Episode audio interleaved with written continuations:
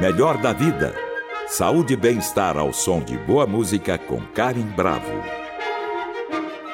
Hoje nós vamos falar sobre tensão pré-menstrual ou a famosa TPM. No período anterior à menstruação, o organismo altera a produção hormonal para preparar o corpo feminino para a evacuação típica do ciclo, e isso pode gerar sintomas e sinais, conhecidos como TPM. Para algumas mulheres, quase imperceptíveis, para outras, extremamente notórios. Os mais comuns são irritabilidade, intolerância, ansiedade, labilidade emocional, que é aquela questão de ficar mais emotiva, mais chorosa, compulsão alimentar, desânimo e tristeza, sem falar dos sintomas físicos, como cansaço, mal-estar, cólicas, cefaleia, retenção de líquido e alterações intestinais. Discretos ou não, os sinais da tensão pré-menstrual são sentidos pela maioria da população que menstrua. Segundo a Federação Brasileira das Associações de Ginecologia e Obstetrícia, de 75% a 80% dessa população em idade reprodutiva sofre de TPM em algum nível. E para falar sobre o assunto, hoje nós convidamos a médica ginecologista e obstetra do Hospital Israelita Albert Einstein, Ana Paula Beck. Ana Paula, seja muito bem-vinda ao Melhor da Vida. Tudo bem com você, doutora? Olá, boa tarde, tudo bem? Boa tarde a todos.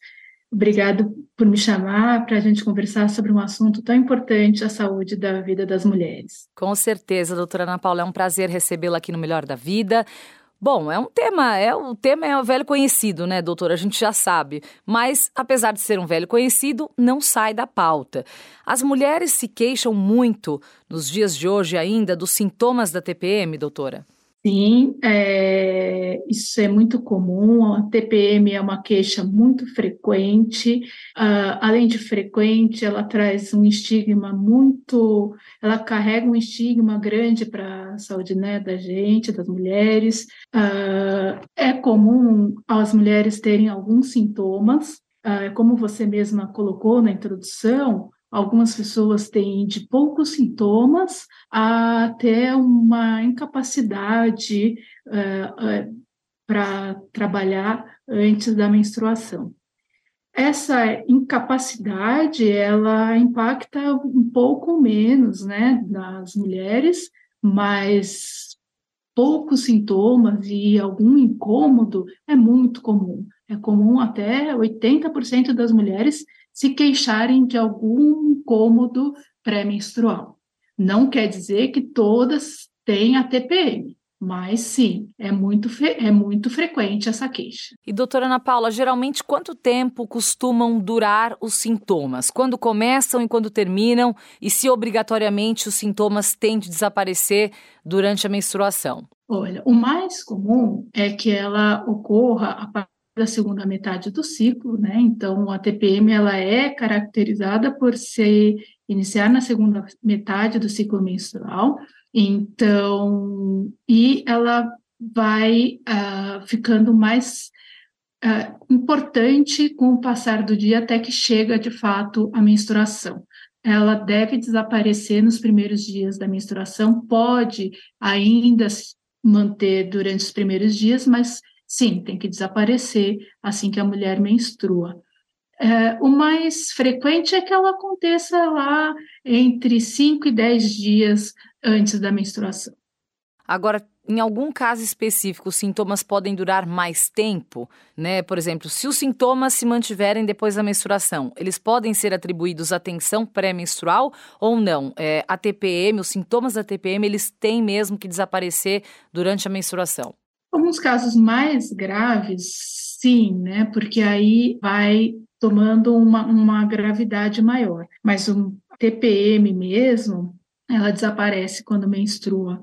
Tem uma situação, né, em que a gente chama de disforia pré-menstrual, em que podem alguns sintomas psicológicos é, se manter depois da menstruação. Melhor da Vida, com Karim Bravo. Daqui do estúdio eu converso sobre TPM com a ginecologista e obstetra Ana Paula Beck.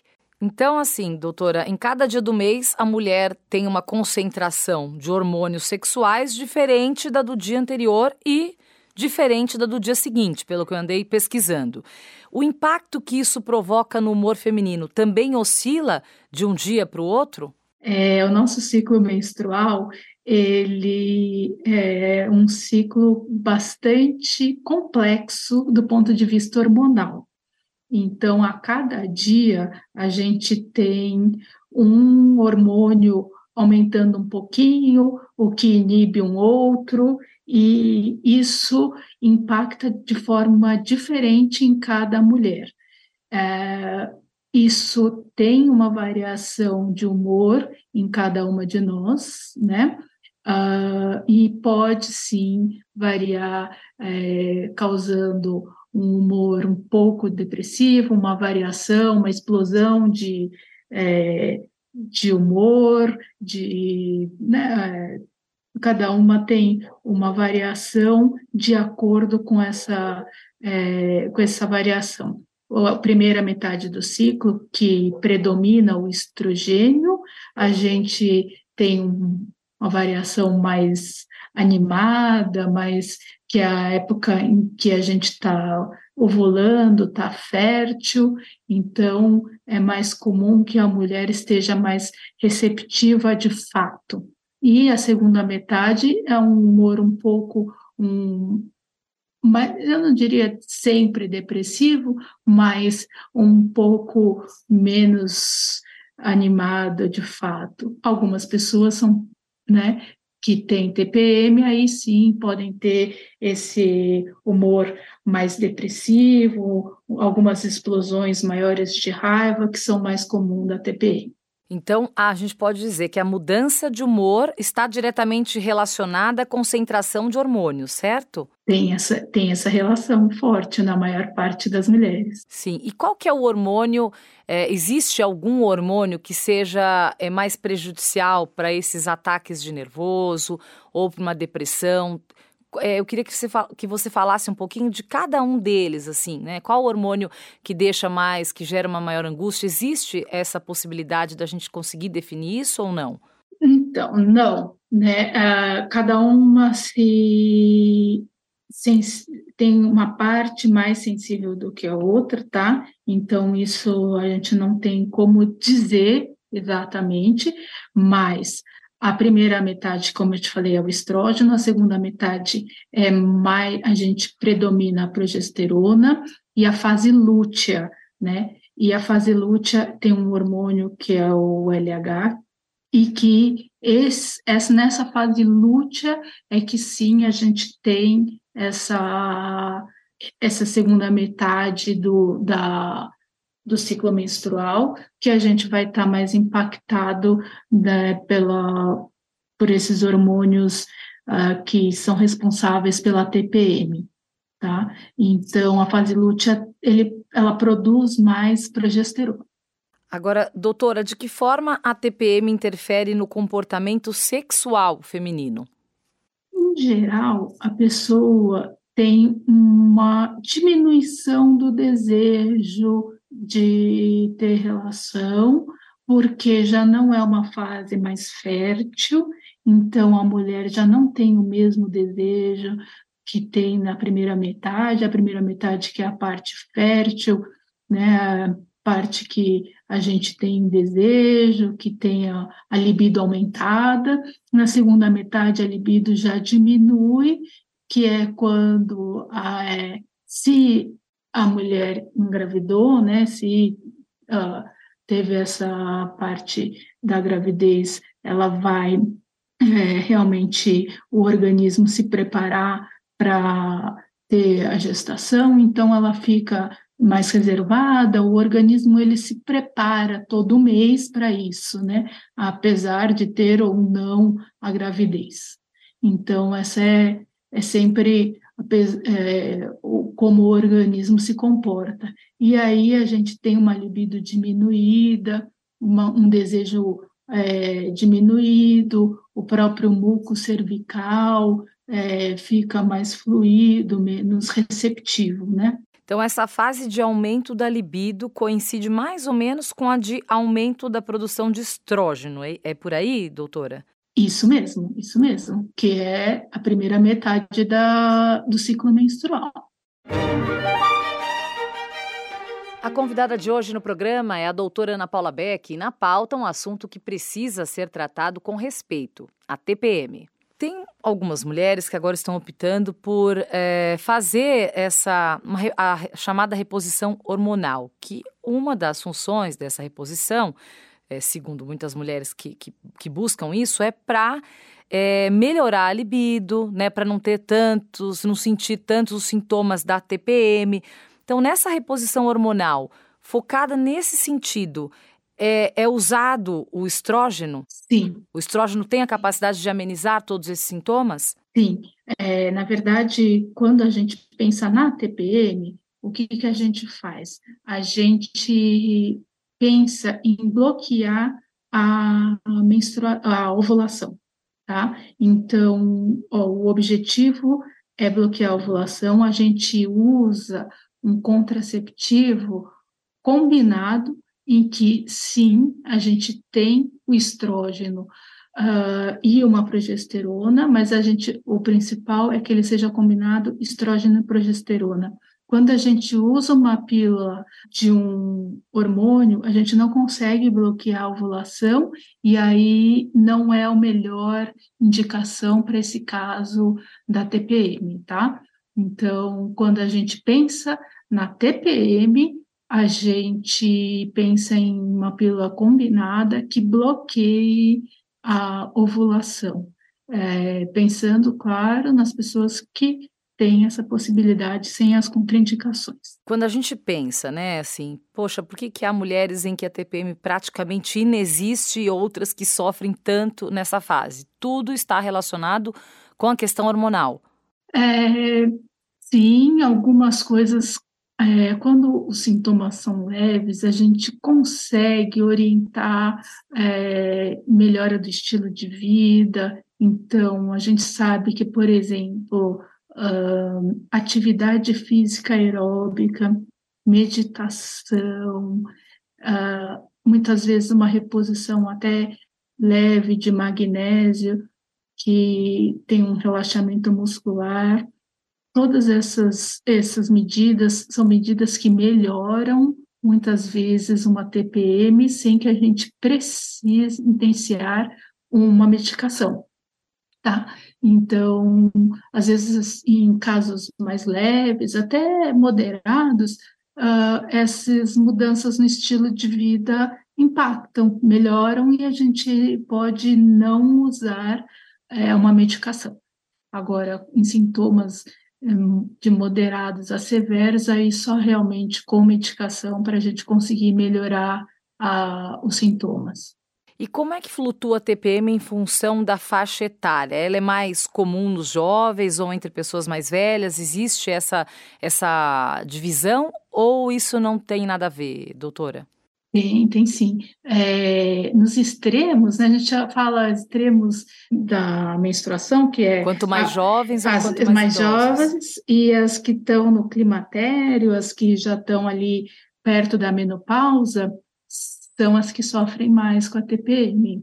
Então, as que estão é, começando a menstruar e as que estão terminando de menstruar sofrem mais. Ali no meio da vida, acho que a gente acaba né, usando mais é, contraceptivo, a pessoa está num momento outro da vida, às vezes numa, durante a gestação a gente não tem, então em outros momentos a gente não tem. Mas esses extremos são momentos que a gente nota que a gente tem um índice bem aumentado de, de TPM.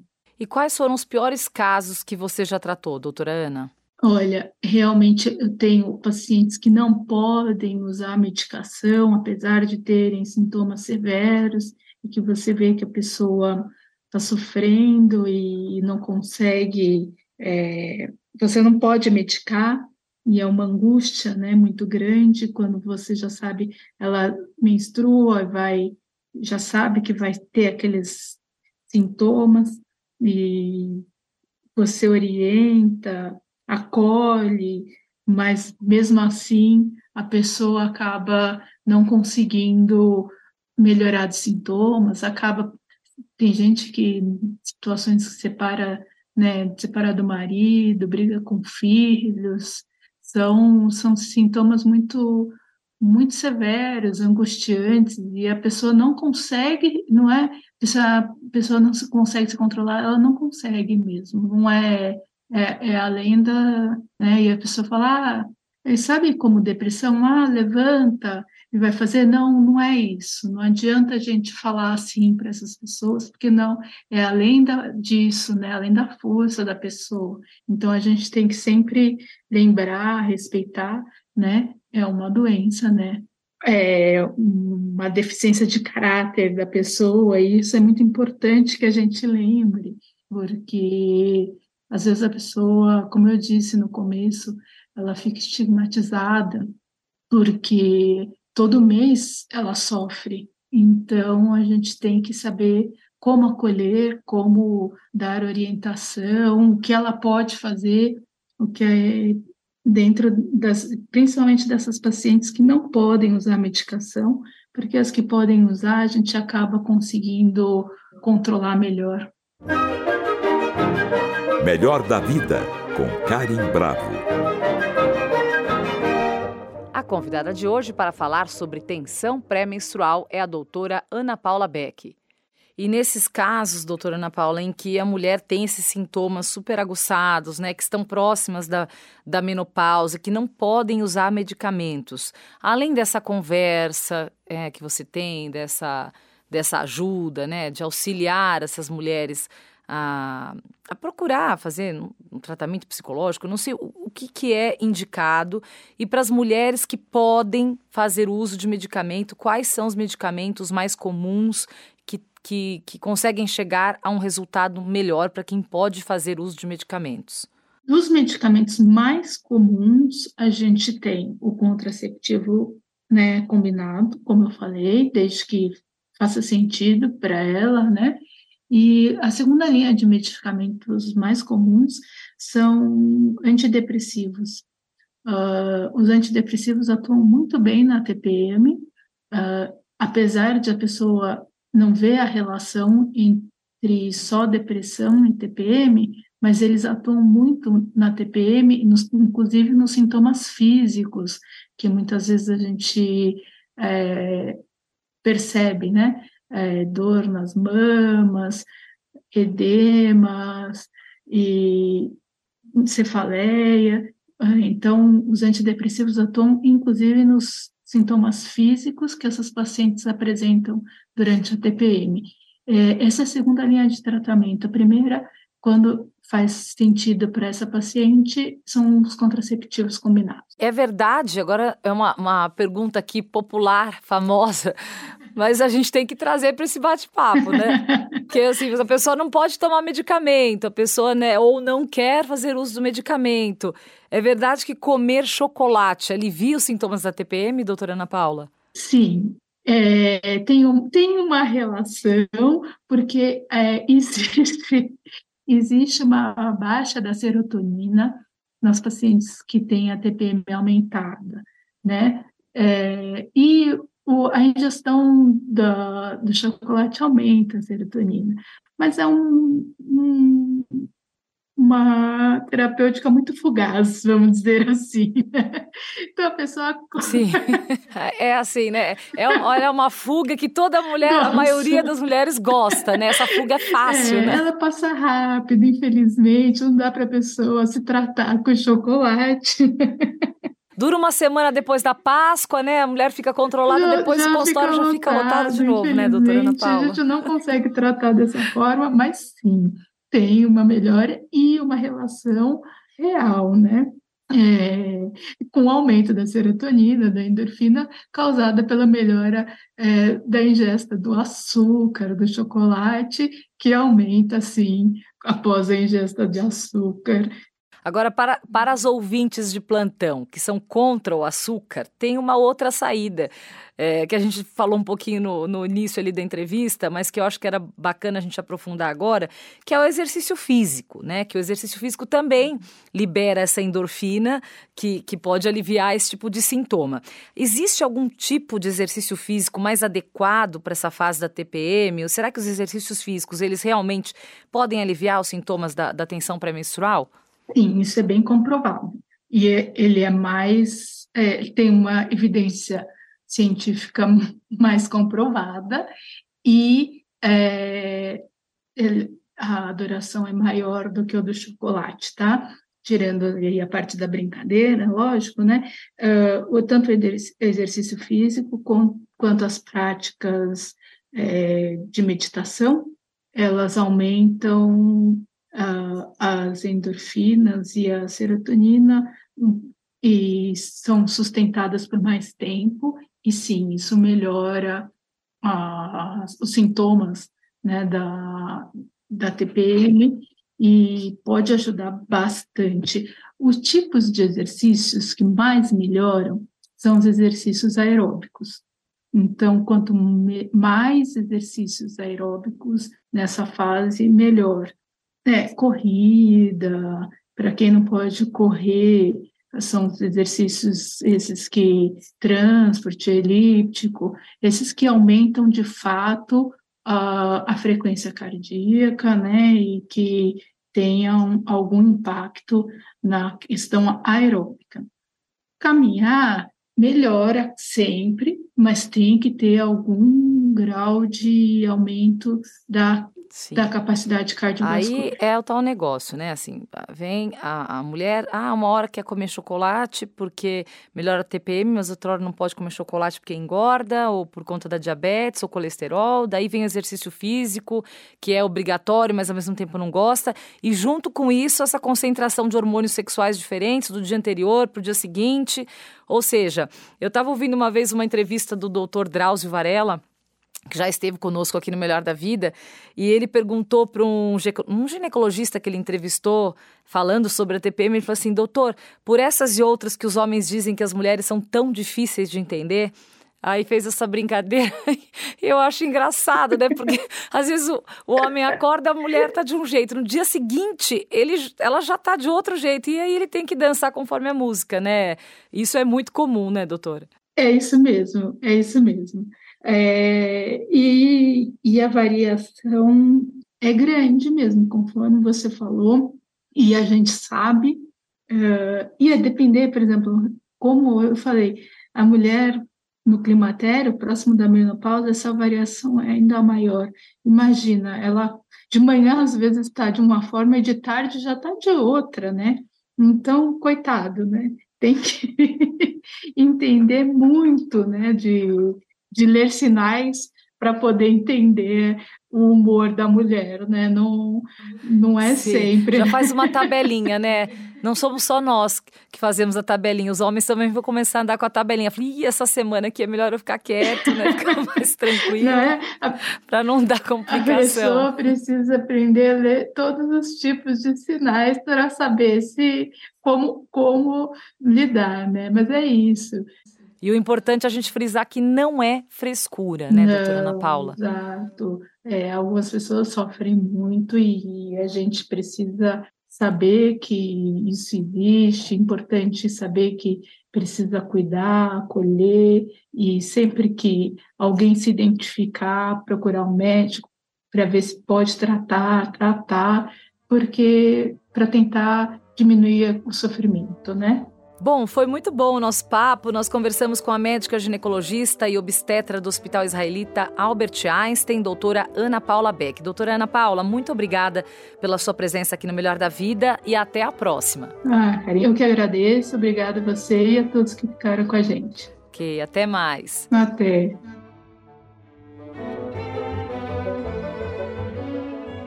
Para saber mais sobre nossa programação, acesse o Guia do Ouvinte no site da Cultura FM, www.culturafm.com.br. E para comentários e sugestões, entre em contato através da Central de Relacionamento 0 Operadora 11 2182 3222 ou em nossa página do Facebook, Cultura FM Oficial. Siga a rádio no Instagram, underline Cultura FM. Nossos programas também estão disponíveis em podcast. Procure por Melhor da Vida na plataforma de sua preferência. Trabalhos técnicos Wagner Freitas. Apoio de produção Isaac Silva. Produção Viviana Morila. Melhor da Vida. Saúde e bem-estar ao som de boa música com Karen Bravo. Realização Rádio Cultura de São Paulo.